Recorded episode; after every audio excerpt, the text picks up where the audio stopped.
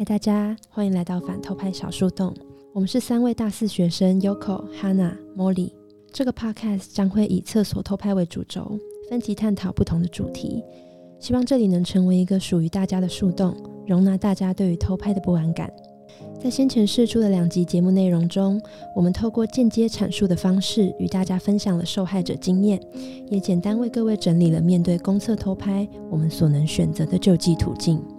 然而，身为学生的我们，对于法律层面的实际应用所知仍是有限。因此，今天这集，我们很荣幸地邀请到来自卓越国际法律事务所的杨竹君律师。他将以专业职业律师的身份，针对适用于公厕偷拍的相关法规与可用法律资源方面，为我们进行说明与解惑。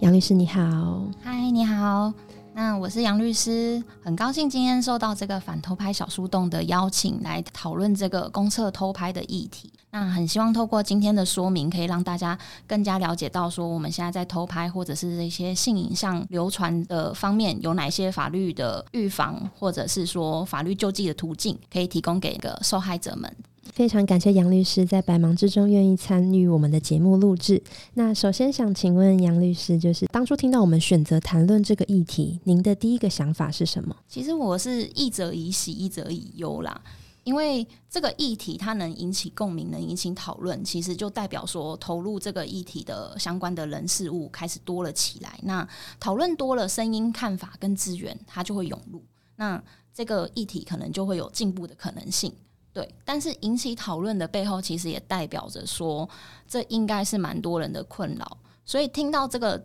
选题，而且还是这么特定在公厕偷拍这这方面，其实是既开心也难过，但还是抱有期望啦。就是只要大家开始讲，它就有进步的可能。是，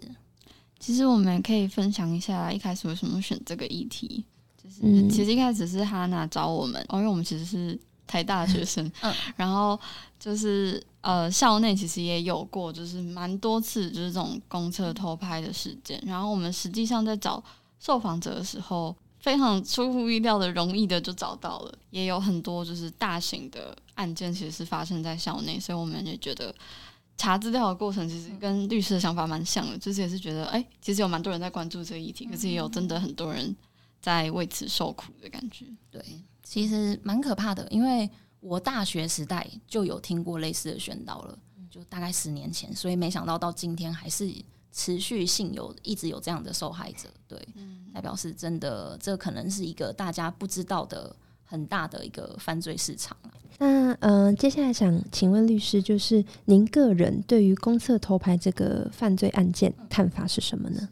我觉得就道德层面而言啊，这个侵害模式可以说是非常难以预防。那我刚刚不是有提过，我大学时期其实有听过相关的宣导。那那个时候宣导的内容其实是跟我们说，哎，你进厕所的时候啊，要注意看看说有没有那种就是看起来很奇怪的饮料罐，或者是很很特别的遗失物品。那要注意的原因是因为饮料罐跟疑似物品里面很有可能有微型摄影机。对，那我当时听完第一个想法是 哇，我上个厕所到底要多累？真的是太可怕了。所以那个那个其实是非常破坏人跟人之间，还有人跟社会间之之间的信任的。那就法律层面来讲，其实我觉得他的救责是不太容易的，因为像我刚刚提到，如果他不是现场偷拍，是用微型摄影机的话，其实你发现之后报警，那。警察必须确认到底谁摆进去的嘛？那假设警察去调阅监视器好了，毕竟厕所你有可能有监视器的地方就是厕所的门口，最多是这样。那你很难去确定谁摆放的，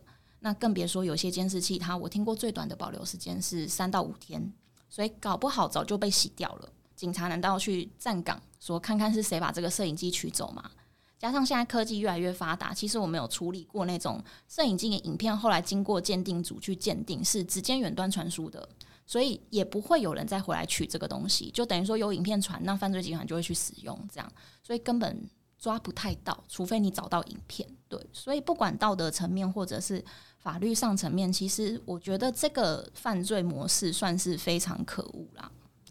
那针对刚刚律师这边给出的回复，就是，嗯，律师这边觉得说，因为他在法律层面有相当难以就责的问题。那呃，想了解说，您在嗯，可能呃，经手或是得知众多案件之后，觉得当今社会就是面对偷拍这件事情，最令人感到可惜或遗憾的地方，嗯，是什么部分？是有关于难以救责这方面吗？我觉得救责倒还是，我觉得是里面最浅的，因为讲讲白了，会来找到我，一定程度上他是可以去追到加害人的。那我觉得更严重的就是说，你很难阻止这个影像的流传，甚至是下架。现在虽然有一些团体，就是还是民间团体，民间团体它是针对说，诶，如果你有性影像的话，会去协助你请平台去做下架。平台这边下架，我觉得算容易，因为平台他们也不想招了一些麻烦嘛。但如果是私人报复的那一种，其实你要叫他下架，坦白来讲，没有一个法律的请求权基础可以要求检察官或或法官去做出这样的判决，所以这个我觉得会是最可惜的部分，就是即便告赢了，他拿到钱或这个人进去关了，对受害者来说又如何？那个影片有可能广为流传，或那个照片广为流传，这样子就是伤害已经造成了，对，而且是不停的加剧啦，就是不会有止血的一天。我们那时候也是在呃采访受害者过后，就是蛮有同感的吧。嗯，我们采访了四个受害者，然后其中有两个案例是他们已经过了事隔五六年才被请去妇幼队去指认自己可能高中时期在学校里面被偷拍的照片或影像，然后甚至有些是透过不认识的小账传影片截图给你，跟你说哦，这好像是你，你的。照片的影片被我在网络上看到了，你要去举报，这样，所以我们觉得的确这会对受害者造成很大的就是情绪上的压力跟状态上的影响。是，嗯，好的，嗯，接下来想要询问律师这边，就是一般来说，就是受害者在遭受偷拍这个犯罪行为的迫害之后，应该如何寻求法律上的协助呢？嗯，嗯我们先讲，如果你有察觉到现场偷拍这个情形，好了，假设你在上厕所的过程中，就是有看到一只手伸伸进来拿着手机，那我希望所有那个被害人呐，遇到这种状况，一定要大声呼救，因为你大声呼救的话，你才会引吸引其他人过来。那看到这个状况，一方面是有热心民众可以帮你抓人，另一方面是你才会制造一些证人的产生。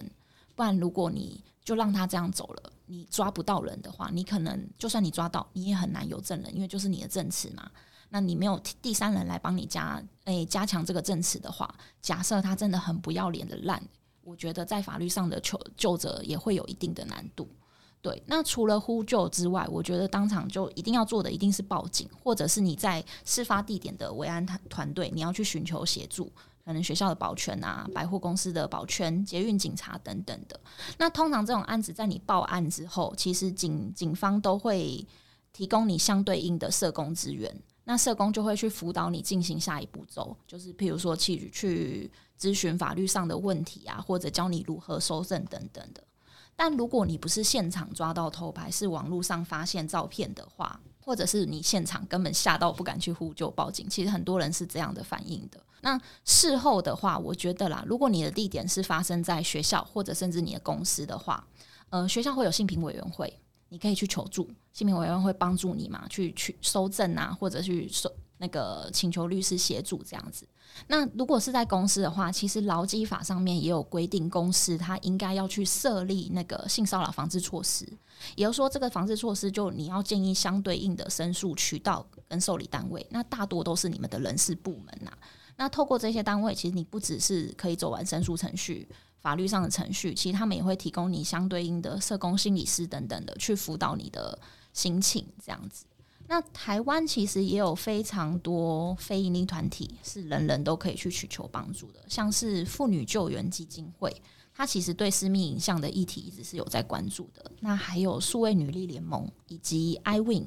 网络防护机构，这些都是有提供就是性性暴力的咨询跟协助。那像之前我们反偷拍小树洞也有提到的嘛，私密在性影像下架上，对他们也是。蛮大的一个帮忙，但它是民间团体啦，对，所以大家可以不用害怕，因为其实虽虽然每个民间团体它有呃自己相对应的宗旨，可能不一定你的状况是他们可以协助的范围，但是只要你求助了，其实他们都会提供你说，哎，那你这个情形可以去试试看哪些单位、哪些单位等等的。最为人所知的应该就是法律辅助基金会啦。如果要做免费的法律咨询的话，其实可以去尝试法律辅助基金会，或者是法院，各级法院都会有设立诉讼辅导科，那边也是可以做免费的法律咨询。其实资源不少诶，只是大家要勇敢站出来。谢谢律师的分享。我其实本来不知道，就是各级法院有这个资源。我们一开始也会想做这 podcast，其实就是很想要告诉大家类似的资讯嘛，就是跟分分享说哦。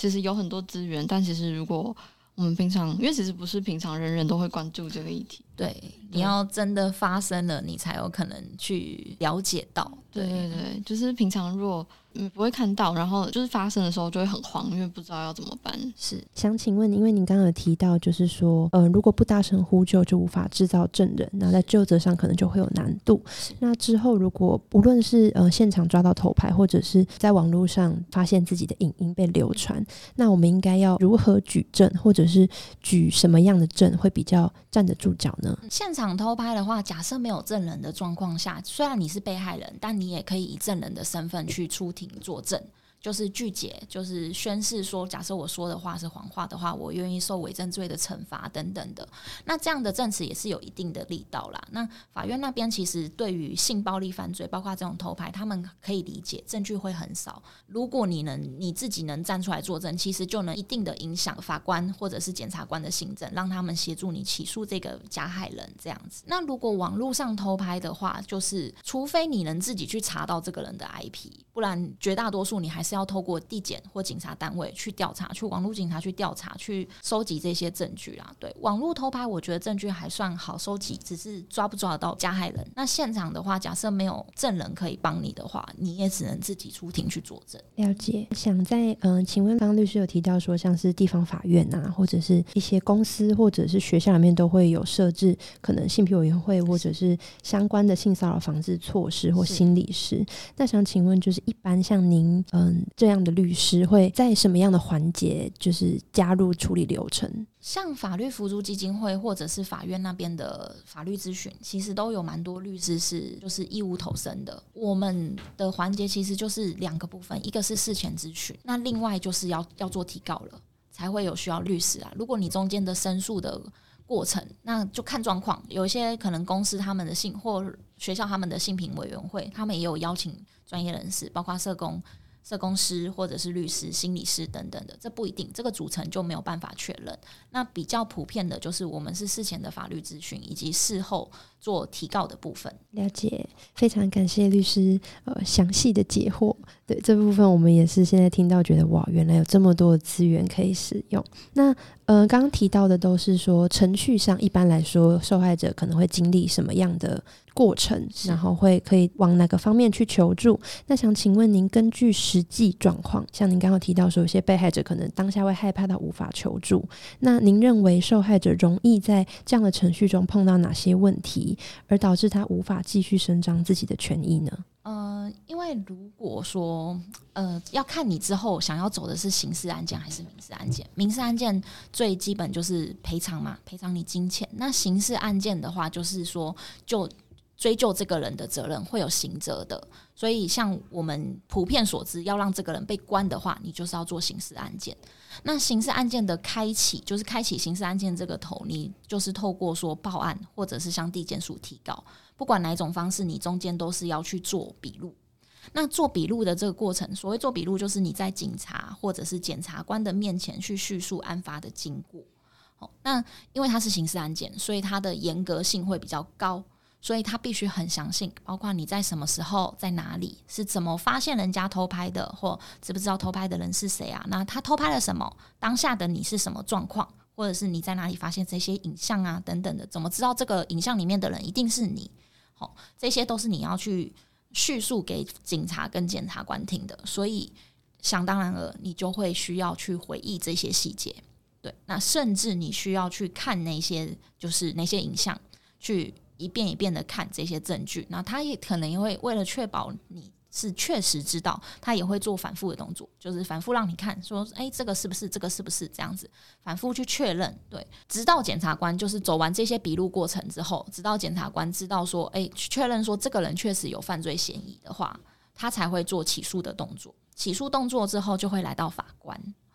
那来到法院这个地方，就是由法官开始做审理。那被害人这个时候会转换一个身份，就是他会变成告诉人。那告诉人在法院角阶段的角色其实是比较薄弱的，因为法院可能大家会比较知道就是原告跟被告。那在刑事案件的时候呢，所谓的原告是公诉检察官，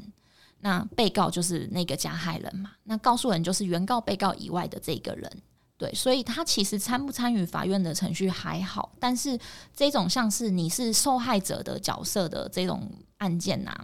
嗯，会还是很很有可能被法院要求说你要出庭作证，因为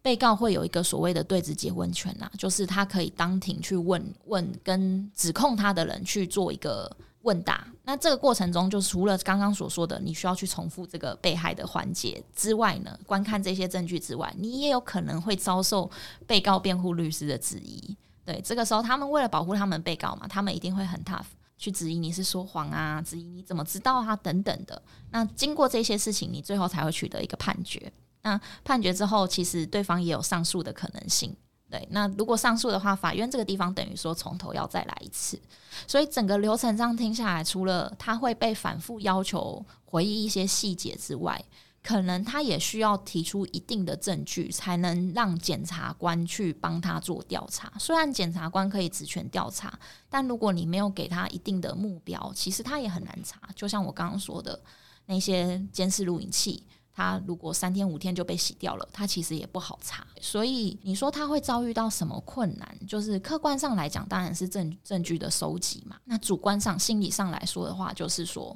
他这个过程他必须要一直重复。那包括我们之前可能有谈到的，就是他当下其实没有发现，过了好几年他才知道说，哎，我真的被偷拍了。那那个过程中对他来说，回忆这个过程可能又又更加困难了。对，所以其实我觉得他会遭遇到的困难，就是他的心理可能会不停的受到打击啊。那万一如果证据检察官跟你说，哎，不好意思，很遗憾调不到，你可能又会更更难过，说那我要怎么处理这些事情？那这个过程中，这个冗长过程可能也要花个一年半到两年哦，一个审级。那一个审级一年半到两年的情况下，这些影像很有可能就是持续在那里。你也不知道到底这个人拿去哪里了，因为他他如果拿去散步，他会有另外一个罪，所以他也不可能跟你说我把它放到哪里去。对，所以其实会会很不安。了解哇，真的听到觉得很震撼。就这些律师分享，因为我们本来真的是没有概念会发生这么多事情。应该说，我们原本采访的受害者，其实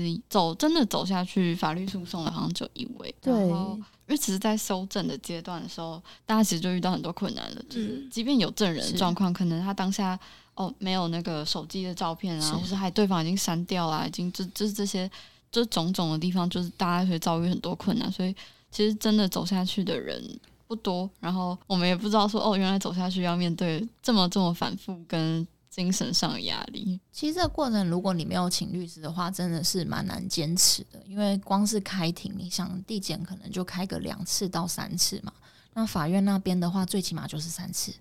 那这个过程。其实有很多法官还会 push 你去做和解，那和解的话，你就必须直面那个加害人去跟他谈。那这个时候谈，唯一能谈的是什么？就只有钱啊。那其实对很多被害者来讲的话，是更痛苦的，因为他觉得这个到底钱可以弥补他什么？我有点好奇，想问，那为什么法官会 push 和解这件事？因为他在量刑的时候，他必然得考虑到受害人有没有原谅他这件事情，所以这个是不得已的。对法官来讲，他一定得考量这件事。当然，你可以拒绝，你可以说我就怎么样，我就是不会原谅他。有的时候，我觉得这跟法官的个性也有关系。我也曾经看过那种对性侵害案件不是太在意的法官，他会觉得说你们就是男女朋友啊，他会有一点点歧视，就是你可能就是不检点呐，才会造成今天这个这样子。那他就会压你去跟对方和解，就是他不想再把人放进监狱了。因为台湾监狱确实也太满了，太多人在里面了，所以他他就会一直很希望你和解。那他这这个过程压，我觉得偷拍跟性侵害都一样啦，就对当当事人打击都很大嘛，他就会一直遭遇到这种状况。我有处理过，就是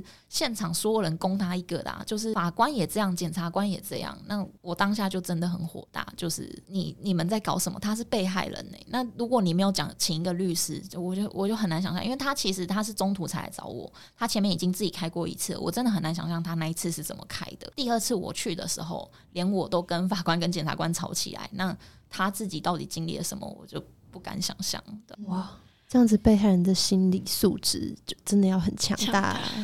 很震撼，这是正常的正常的程序。你你们看到那种很快就什么起诉那种啊，就是我们说的所谓重大社会瞩目案件啊，他不快一点的话，大家会骂他嘛。但是一般来说的话，半年是基本，检察官这边半年是基本，那到法院那边也半年。所以差不多就是一年嘛，那大家再各拖一下，就是两年就过去了。了解。那想自己个人好奇，就是想请问律师这边，就是根据您本身的经历，或是您耳闻，就是真的最后有告成功，或是整个法律程序好好走完的案件，大概有几成呢？因为会来找我的是已经都有下定决心要继续往下的，对。所以如果你能找到律师，基本上你一定会把他这这件去走完啊。只是过程中你满不满意？跟你有没有办法得到相对应的补偿？对，但是我相信没有找律师的绝对是绝大多数。我觉得可能十十件里面，你有三件、四件有找律师就已经很了不起了。绝大多数的人不会去提，不会去告，对他们可能就是哎忍一忍就过去了。了解。其实我觉得这跟最近，因为最近台湾 Me Too 不知道怎么讲，如火如荼嘛。最近想到就是网络上也是看到很多留言啊，然后就是大家就会说。啊，你就是后来才越想越不对劲，然后你又你当年这样，你也不去告或什么的。可是我觉得大家其实真的没有想到，说就算你是被害者，就算你知道你是你是受害的人，然后你后面还是要经历这么多的事情。就我相信检察官跟法官肯定也不是不是愿意这样啊，就他们肯定也不是愿意说拖两年，也不是愿意让你难过。可是就是大家都有很多。不得已，然后才导致这样。也是想跟大家分享说，这个流程其实很漫长，然后也不是说不是对受害者来说是那么容易的事情。对，就是即便被害者最后没有好好走下去，我觉得都是可以接受的。是，就是。每个人的状况都不一样。那我们下一个问题想要问律师的是，我们约上两集我们有采访了受害者，就是我们发现偷拍人大致被分为两个情形，一个是现场的偷拍，另外一种是被害人的照片被发现的时候，其实已经在网络上流传了。那这两者在法律上啊，或是处理的程序上面，是否会有什么差异？呃，这两种情形在法律层面上，其实像我们刚刚有提到的就者的问题，就是你怎么去。收证，那偷拍嘛，偷拍，除非你抓个现行，现行你还比较好，就是你都有加害人了。如果他是像我刚刚所说的那种留置摄影机的偷拍，那可能你就必须要借助监视录影器，甚至是警察去站岗去揪看看有没有人会把这个摄影机拿走，你才有可能抓到加害人嘛。那科技的进步，如果它是一个远端传输的话，我的经验是鉴定小组告诉我，这没有办法追啦。对，追不到他到底传到哪里去？对，他的就责程度上还是会随着，我觉得会随着科技发展越来越难。对，那如果你在网络上看到的话，基本上，嗯，平台的上传者有没有办法？有没有办法真的就是去找到这个加害人到底是谁？就上传的人是谁？对，那。过往嘛，过往上传的人其实也未必就等于是偷拍的人。对，其实现在应该也是啊，上盘上传的人未必是偷拍的人，所以你怎么去把他们抓出来，都会是会有会有差别的。但是我觉得比较起来，其实没有谁谁比较简单或谁比较难，其实都蛮难的。对，如果网络上看到的话，你还要使用什么 IP 跳板之类的，可能又更难抓到。那这两个情况其实适用的法条跟刑责也是有有所不同啊。我们先讲一下偷拍好了，偷拍它其实是刑法三百一十五条之一。哦，我就只念就是跟我们这个情况有关的法条文字，不然它太长了。三百一十五条之一是规定说，无故以照相、录影等或电磁记录的方式窃入他人非公开活动或身体隐私部位。那这个会有个三年以下有期徒刑。那这条在过往的适用，它我想非公开活动这件事，大家应该可以想见呐，就是我在厕所上厕所这件事，绝对是非非公开的嘛，除非我在大庭广众上厕所这样。但身体隐私部位这个之前就有一点争议，就是包括如果他拍到的是裙子或裤子可以遮掩到的大腿。这个算不算？其实过去的食物是很八股的，他会认为说，除非你拍到内裤，不然是不然就是私密处，否则你不算这一条，不算偷拍。所以如果他是拍你的裙底，然后只拍到你的大腿根部，是有可能被驳回，就他有可能无罪的。但学者学者面临这个是有提出了一个质疑啦，他认为说只要合理的隐私期待就足够，就是我都已经穿裙子穿裤子把它遮住了，证明我这边就是不想让人家看到的地方嘛。对，但是比较遗憾的过去过去啦，我说的是过去，实物上比较多还是才说，除非你拍到内裤私密处，不然是不能用这一条。对，但公厕偷拍就没有这个问题啦，因为上厕所我都在公厕里了，一定是非公开的嘛。对对，那除了三，除了说偷拍这个人会有三百一十五条之一的问题之外呢，如果你去散步或者去播送贩卖，它会有三百一十五条之二，那它一样就是它。哦，他的刑责比较高一点，五年以下的有期徒刑。那如果你是制造的人，就是你是制造这个窃入的东西，然后意图要去散布的人，就一样是五年五年以下的有期徒刑。这个是偷拍的部分。那如果你是在网络上发现，那散布散布在就上传的这个人，同时是拍摄者的话，他会有我们刚刚说的三百一十五条之二的情形，就是你散布了一个你偷拍的内容的问题。五年以下有期徒刑嘛？那如除此之外，会有散布猥亵物两百三十五条以下，那这个是两年以下有期徒刑。那还会有加重诽谤的问题啦，因为你偷拍别人上厕所，这个对所有人来讲都是对一个人名誉的损害。那你还把它放到网络上，那就会有加重诽谤的问题。这个之外呢，还会有各资法。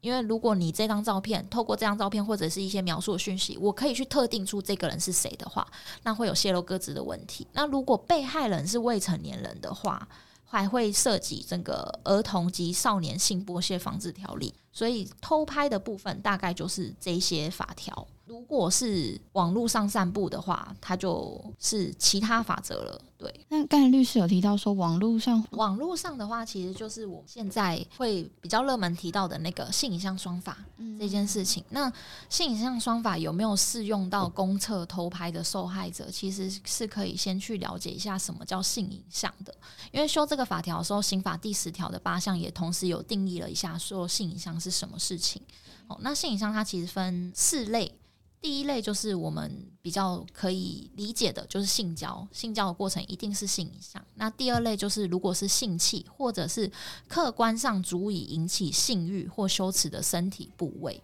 好，那第三项就是假设你用身体或器物去触碰性器官，或者是其他我们刚刚说什么客观上足以引起性欲或羞耻的身体部位，它也算是性影像。那或者是它有一个比较概括的，其他与性相关且客观上足以引起性欲或羞耻的行为，这个我稍微解释一下，因为听完可能大家会觉得想说这个什么意思？为什么要写这样不清不楚？其实法律它是画一个圈圈呐，就是把违法事情都圈进来嘛。但世界不是非黑即白。那再加上事件变化实在太快了，就可能我们几年前根本想不到说 AI 换脸今天会这么厉害。法律如果要一一列举太难了，那他只好把这个标准稍微形容出来，所以会有一个所谓呃性相关、客观上足以引起性欲或羞耻的行为这样的标准。那回到我们刚刚有提到的说短裙底下的大腿这件事情，假设是用在这个标准，我觉得就有很大的机会，它是可以被定义为性影响的。因为很简单嘛，要是法官认为不足以的话，你就光想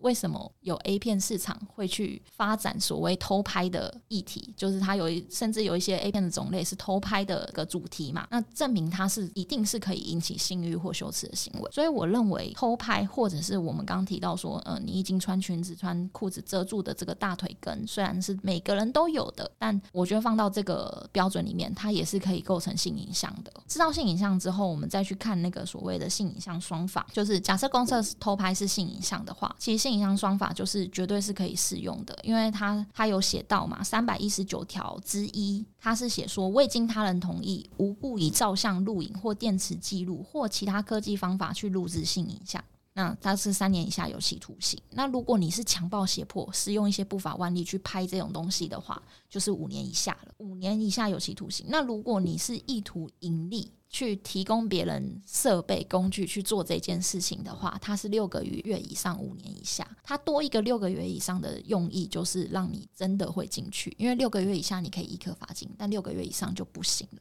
所以公厕偷拍在性影像双法是可以适用这两条的。那如果你是在网络上发现的话，其实性影像双法也是有规范到说，你如果无故重置散布或播送交付。公然陈列这些状况，它也是可以适适用现在的性影像双法。那它的法则也是有加重了，五年以下的有期徒刑。那如果你这个陈列的影像是偷拍得来的话，那基本上它又加了一个六个月以上，所以就是一定会进去。它是有比较强大的规范的。所以现在新法呃性影像的双法是对于我们公厕偷拍受害者应该是比较有保障到的。对，可以这么说，因为它除了加重惩罚之外，它其实对行为的规范是有比较严格的。我们过去可能就是规范那些偷拍的啦，去去。放到网络上的人啊，但是我们可能没有规范到去下载跟分享的人。但性影像双法，它是说无故重置或交付嘛？那交付可以想象嘛？就是只要我传给你，就叫交付了。那你分分享就会有问题。重置的话，它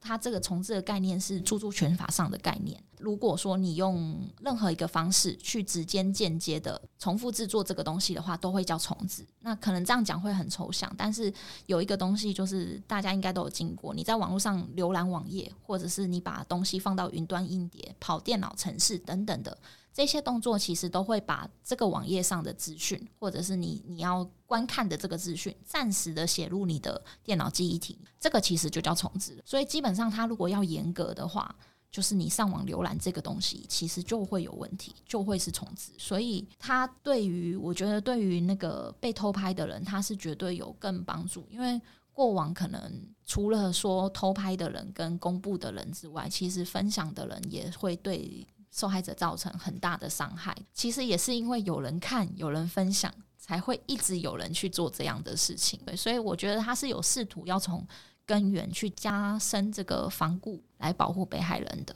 是想了解说，律师这边有知道说，这条新法背后是否有明确的定义，或是明确的抓犯人的方式吗？说我要怎么去知道这个人确定有重置，或者是有流传这些性隐私的影像？哦，当然，你说观看这件事情，就是有没有下载？呃，其实我我发现警察蛮会去抓云端硬碟这件事的。有时候你观看会暂存在云端硬碟嘛？嗯，对。那这个我我自己呃，我没有真的很了解警察那边侦查是怎么做到，但我自己的推估是，他们假设譬如说他们冲破了一个呃性影像犯罪的团体的时候呢，那边其实什么人看？看过，从那从那端的电脑应该是看得到一些资料的，所以会有人就是观看之后暂存在云端，然后收到传票的状况，未必是抓不到，只是他抓到的情形可能是就不会是从被害人这边哦，我从这个影片看到，然后有办法去敲出背后有谁有谁看过，但他有可能从就是这个平台被查，诶，去找到他的用户有哪些人。讨论到后面，我们因为律师经手过很多案例嘛，我们想问说，你觉得现行的法律是否可以完善的保护受害者，或者是嗯，你觉得法律实务上面有没有什么限制？呃，我觉得如果讲说事后的保护，因为法律其实也是比较着重在事后啦，他事前只能贺阻嘛。我觉得性影像双法公布生效后之后，已经算是蛮全面了。因为就像我刚提的，过去你可能只是对制作的人、散布的人去规范。那现在其实你对持有跟下载还有观看这些东西的群众，它其实有相对应的规范。对，那这个其实是从根源去遏制这件事嘛。这个犯罪产生，撇开说有一些加害人就是个人性癖好之外，其他是有一个很庞大市场的，可能是大家很难以想想象的。但是你看近几年韩国那个 N 号房事件。其实你就会知道是有人愿意花重金去买这些影片的，甚至有人就是刻意要买，说你就是偷拍而来的，对，所以有这样庞大的市场，你去管束这些会花钱去购买这些影片的人，其实我觉得是会多一重保护的啦。所以它的保护规范，我觉得已经算是蛮全面的。但我认为现在比较缺少的还是强制下架这个部分。各个机构它的强制下架，其实它都是民间机构，所以老实讲，我也跟他们聊过，就他们没有什么真正的强制力，他们可能也只能透过说，哦，我们是一个机构，我们很多人，我们去找 IG，去找什么平台，去跟他说，你东西要下下来，你不能这个样子。所以他没有一个强制。在这个东西，在今年政府有试图改善，就是在性侵害犯罪防治法这边，他有去规范说，网络平台业者，他假设有的。得知说哦，这个这个影片是有性侵害犯罪的嫌疑的话，他应该要限制限制浏览，或者是先下架。那如果不配合的话，它是处六万到六十万的罚款呐。那它可以按时处罚，就是累计的。你假设我给你三十天，你不下来，那三十天后我可以再开罚一次。但我自己的想法是，虽然它看起来很美好，但第一，它限制在性侵害犯罪这件事，可能偷拍就比较不是那么落入这一条了。第二，牵涉到平台。其实平台为了止血啦，他为了不要人家事后来告他，其实他大多时候他是愿意配合的。所以即便你没有这个法律，其实也是有机会跟平台做沟通的。那第三就是六万到六十万，假设有更高的利益。我觉得未必，可能台湾的假设是台湾业者，他可能会碍于就是社会观感的问题。但是如果是国外的业者，我觉得其实这样的罚款，他他不会太在意的。如果他是奉行那种娱乐至死的风气的话，这个是规范平台业者。我觉得最难的就是私人报复的状况了，因为真的没有一个法律是有任何公权力可以直接要求他撤掉这个东西的。对，变成可能我们要告完之后，哦，判决下来了，他还是不撤，我再告一次。所以我觉得，当然法律很试图要把这些人，就是告诉你们说，你们如果做就会有问题哦，我就会把你关起来之类的。但是对受害者来说，他止血的力道够不够？我觉得还是可以讨论一下啦。但这个是不是就法律上，我们现在也没有办法去多做什么？除非政府愿意去加大这方面的公权力啊，政府可以直接去司法机关，不管是司法警察，他有直接去下架这个东西的可能性。但我想，这这会变成是双面刃啊，因为一旦警你这个权利要给谁，给警察还是给检察官还是给法官，谁可以决定这件事要不要做？无罪推定嘛，你再到。判决定验之前，你都不应该认为这个人是有罪的。那你怎么可以先把他拍摄的东西，或者是他的网页、他个人的网页先关掉呢？最近发生的那个幼儿园，那后来如果发现根本幼儿园老师没有责任的时候，你把人家撤走了是什么意思？所以这个可能政府也会很担心，怎么样可以达到一个平衡？这个当然要再来研究看看，不管是找平台业者，或者是找什么来讨论看看。也想问说，就是你认为具备哪一些相关的法律知识会有助于受害后的权益救济？像我觉得收证部分，其实自己收证之外，你大多还是要求助于相关的团体啦。所以我觉得被害者他其实只要清楚一件事情，没有一个人是可以在迫使你远，或者是趁你不注意的情况下去侵害你的隐私，而且你在整个程序的过程中，你随时随地是可以请求。律师陪同的，对我觉得只要大家记住这一点，然后你就可以比较放心的去提高。因为这个原因是我不清楚你们在维权的路上，你们会遇到什么样的警察、什么样的检察官。但是你只要知道，说我一定是对的，就是假设有人这样偷拍我，我要求他不能这样做，这件事情一定是对的，没有任何人可以用任何借口来阻挡我做这个维护权益的这件事，这样就足够了。那现今台湾社会针对公厕偷拍的犯罪行为，就是相关处置与观念上没有可以进步或是调整的地方。我觉得其实可以去讨论一下事前的预防。所谓事前预防，就是针对地点啊、场所管理人，就像不管是公司啊，你是老板或者你是百货公司的拥有人等等的，是不是给他们相当的义务？环境犯罪的预防的策略嘛？像业者应该针对死角啊，或者是不定期的去做反针孔扫描，这个是做得到嘛？是有机器是可以做得到，说看看有没有被安装针孔等等的，或者是你知道有可疑犯罪行为的时候，你会不会及时？的去处理，那公司有没有给相对应的申诉管道等等的？对我觉得这个环境的预防是可以去要求大部分的企业去负担一些所谓企业的社会责任。那另外就是教育层面，性平教育这件事，可能像我们刚刚聊的，就是为什么有一些性暴力受害者或者这些偷拍的受害者，在法官在检察官面前会。受到这么大的阻力，其实我觉得总归而言都是当年的性平教育不够，还是有很多人，即便他是法官，即便他是检察官，他对于这种受受性暴力的人，他就会觉得是你引诱人家的，这个是我觉得比较可惜的。对我上我刚说的那件事情，其实就发生在去年而已。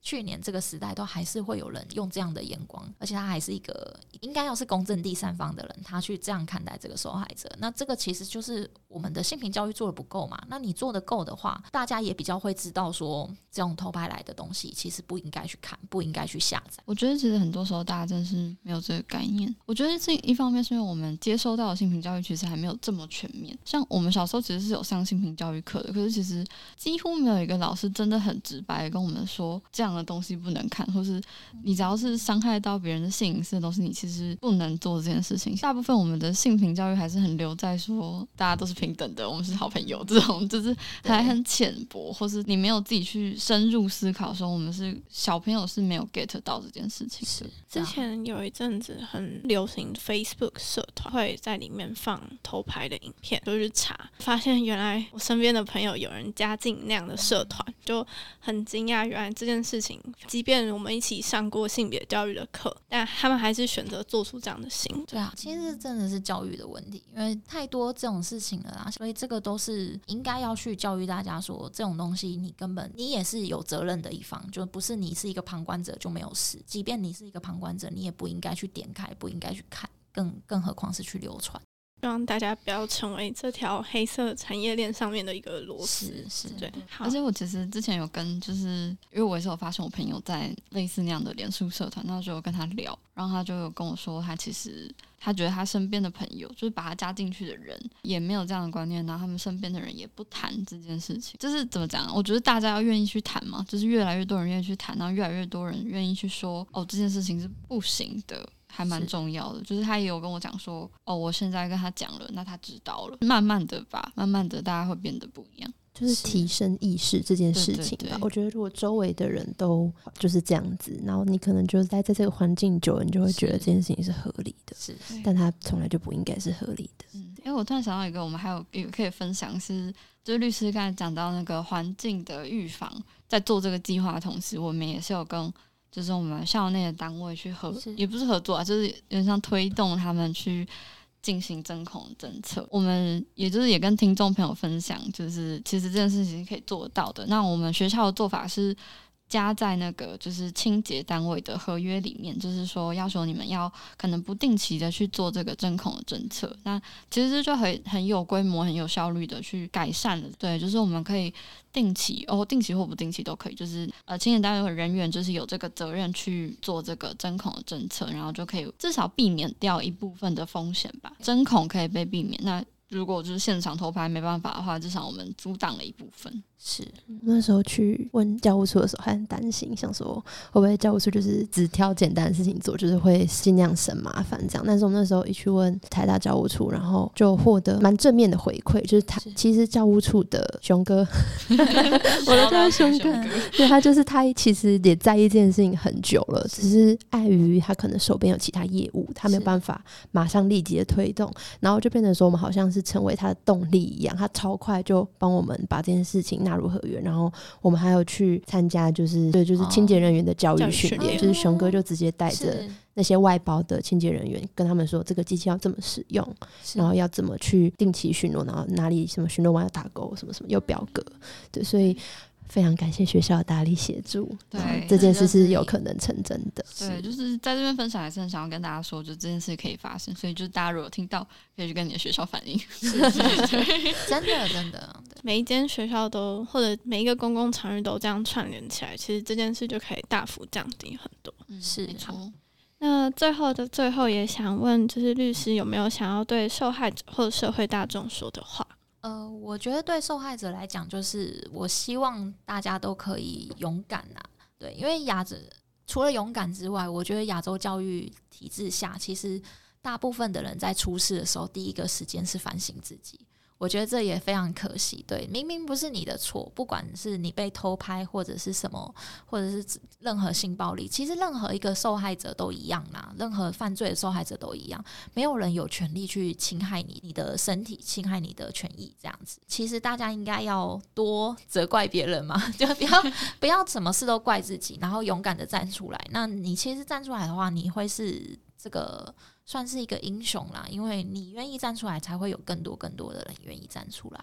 对，这是对受害者。那如果对社会大众的话，其实就像我们刚刚说的，真的不要小看自己手上的那台手机啦。你任何分享传播。或者是观看的行为，其实你都是在养养大背后的那头怪物。因为你们爱看，所以才会有这个产业链的产生。所以大家还是要时刻的小心。那这边谢谢律师，这集我们从法律层面切入，带大家了解偷拍进入法律程序上面的应用。那我们也分享了很多就是相关的救济途径，我们也会以文字的形式整理在咪点上，大家可以到这集的资讯栏中点击连接前往阅读，或搜寻反偷拍小树洞都可以找到我们。那今天很谢谢来自卓越国际法律事务所的杨竹君律师为我们解惑。然后也感谢今天的你，愿意带着柔软的心踏入这里。那希望今天的内容能让你有所收获。反偷拍小树洞，我们下次再见，拜拜！谢谢大家，谢谢，拜拜，